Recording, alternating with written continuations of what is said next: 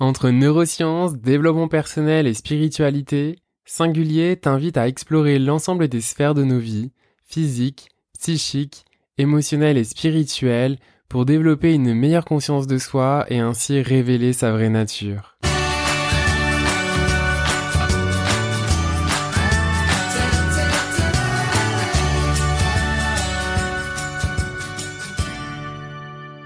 Je suis Florian Noutsos, coach de vie, massothérapeute énergéticien et maître Reiki. Au travers des épisodes, je vais vous partager mes découvertes et réflexions pour accéder à sa vraie nature.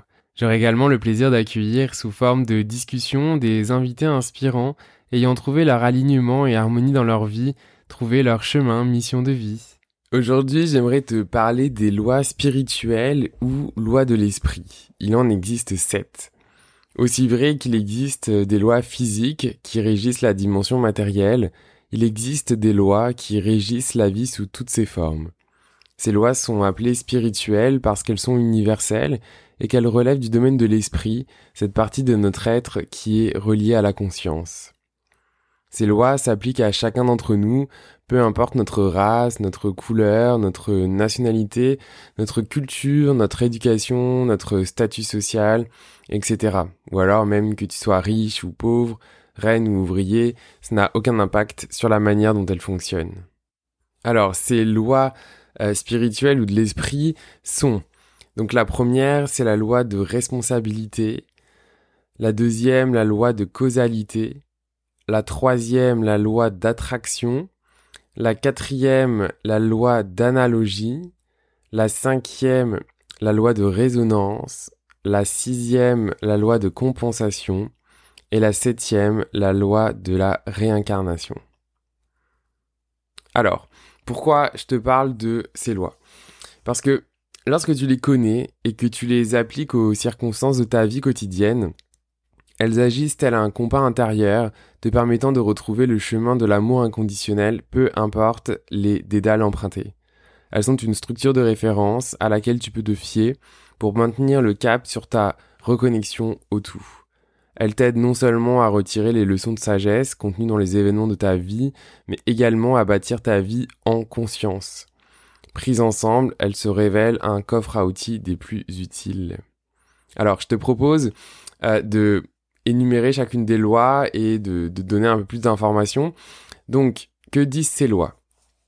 Donc, la première loi dit de responsabilité, dit que tu es responsable de ce que tu es ce que tu penses et ressens, de tes intentions et de tes réactions. Alors concrètement, qu'est-ce que ça veut dire? Si je te donne un exemple, euh, on est tous responsables par exemple de nos émotions.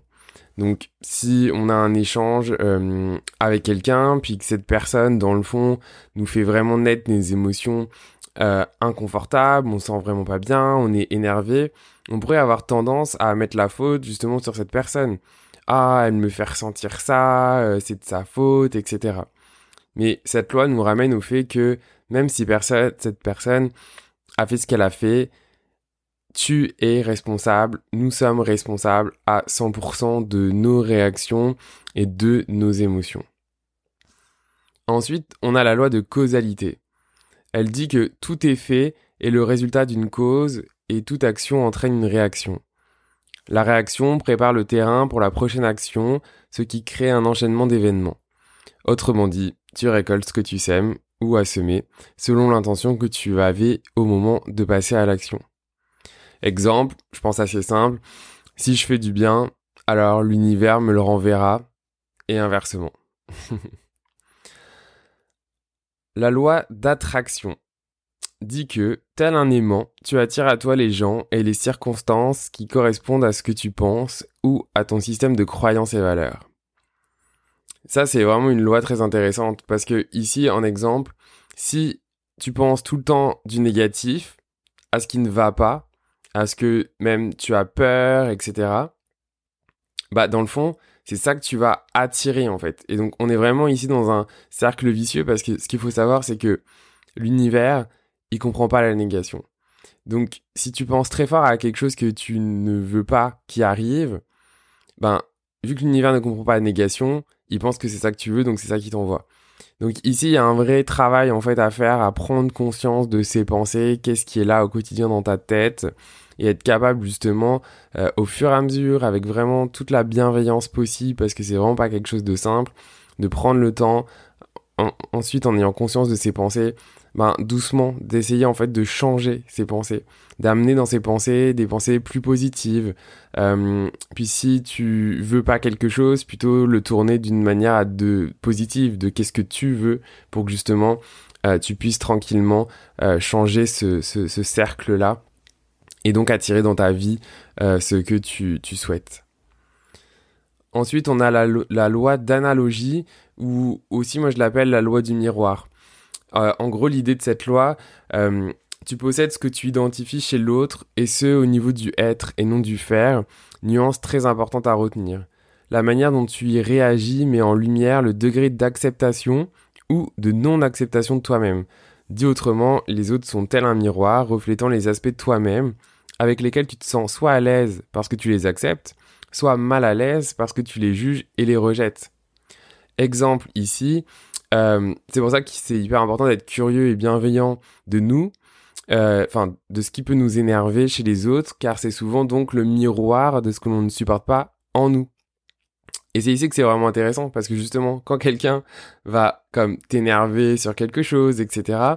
Si on est curieux, c'est là qu'on peut se rendre compte que c'est pas tant cette personne-là qui nous énerve que un point euh, de caractère ou quelque chose d'autre de précis chez cette personne que on a du mal à accepter chez nous ou quelque chose que on n'accepte pas de manière générale, euh, etc. La loi de résonance dit que tu te sens bien avec tes semblables parce que tu vibres au même niveau énergétique qu'eux. Par conséquent, tu crois tu es soit en consonance, ceci signifie que vous êtes sur la même longueur d'onde, ou en dissonance parce que vous n'avez pas d'atome crochu. Euh, ici, en termes d'exemple, ben, dans le fond, plus on va élever notre conscience, plus notre vibration va augmenter. Et donc, d'une certaine manière, on va attirer dans notre vie euh, ces mêmes personnes qui vont avoir un niveau de vibration similaire. Souvent, d'ailleurs, euh, lorsque notre niveau vibratoire change, on va attirer dans nos vies donc ces personnes-là et donc, par conséquent, notre cercle d'amis ou entourage, ben, il va évoluer en ce sens automatiquement, en fait. On va, sans le vouloir, ben, c'est comme laisser des personnes un peu plus de côté pour avoir de la place pour des nouvelles personnes qui entrent. Et puis ça, ça se fait de manière assez naturelle. Puis d'ailleurs, à l'inverse, si notre niveau vibratoire, il descend, c'est-à-dire, ben, en fait, au lieu de se rapprocher de la conscience, qu'on s'en éloigne, ben, on va avoir la même chose, mais dans l'autre sens. Ensuite, on a la loi de compensation, qu'on appelle aussi la loi du karma. Euh, cette loi, elle dit que toute création doit être équilibrée, sinon elle aura à être reprise afin de corriger le déséquilibre engendré et ainsi apprendre à créer de manière respectueuse de toi-même et de ton environnement. Donc, tout déséquilibre créé, que ce soit en pensée, en parole et en action, devra être compensé. L'équilibre se rétablit par l'amour. Ici, euh, en exemple, par exemple, lorsqu'un plus apparaît dans la nature, ben, aussitôt il y a un moins pour l'équilibrer, de manière à ce que la somme des deux fasse toujours zéro. C'est un peu aussi comme l'idée du yin ou du yang, euh, du masculin ou du féminin. On est toujours dans cette notion de polarité avec un plus, un moins, donc un équilibre. Donc dans le domaine de la vie, par exemple, lorsque nous commettons une faute, tôt ou tard, cette-ci, elle devrait être compensée. Et donc ce phénomène est généralement connu sous le nom de karma. On peut même aller plus loin parce que quand on parle de karma, euh, il faut savoir aussi que les fautes euh, qu'on peut faire dans cette vie, euh, on peut très bien en fait les, les embarquer avec nous dans notre prochaine vie ou dans cette vie actuelle, bah, devoir payer le prix de faute qu'on n'a pas eu, enfin qu'on n'a pas fait dans cette vie, mais dans une vie antérieure par exemple. Et donc ça m'amène à la dernière loi, qui est la loi de réincarnation. Donc, ici, cette loi, qu'est-ce qu'elle dit? Elle dit que lorsqu'à l'intérieur d'une vie terrestre, tu n'as pas terminé de rééquilibrer les déséquilibres actuels ou passés, tu as la possibilité de poursuivre ton cheminement en reprenant un corps matériel et en revêtant une nouvelle personnalité. Dès que tout ce que tu crées est équilibré, tu as terminé l'apprentissage de l'amour et du respect, et tu sors dès lors de la roue des réincarnations, et tu reviens euh, à la source. Donc ici, j'ai pas vraiment d'exemple, parce que personnellement, je, euh, en tout cas, lorsqu'on se réincarne, on, s'en rappelle pas euh, forcément. mais c'est ça. Donc chacune de ces lois, je pense que je pourrais en faire un épisode à part entière tellement qu'il y a de choses à dire ici. Donc une bonne compréhension en fait du fonctionnement de ces lois et leur utilisation va vraiment assurer une vie qui va être comme plus sereine euh, parce que tu vas devenir toujours plus conscient de ton pouvoir créatif.